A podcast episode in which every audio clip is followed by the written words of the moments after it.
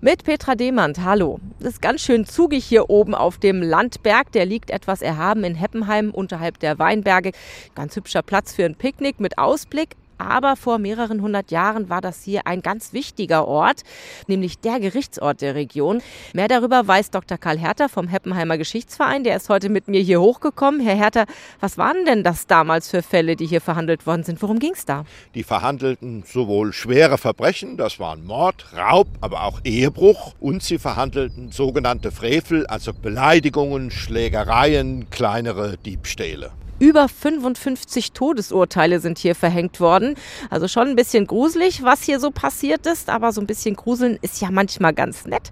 Vielleicht sogar morgen am Samstag ab 14.30 Uhr. Da wird hier nämlich das 800-jährige Jubiläum gefeiert. Herr Herter, was gibt's denn dann hier zu sehen? Dann wollen wir eine Gerichtssitzung nachspielen. Und zwar den endlichen Rechtstag des Niklas Dörsam. Das war der letzte Delinquent, der hier 1799 zum Tode verurteilt verurteilt wurde.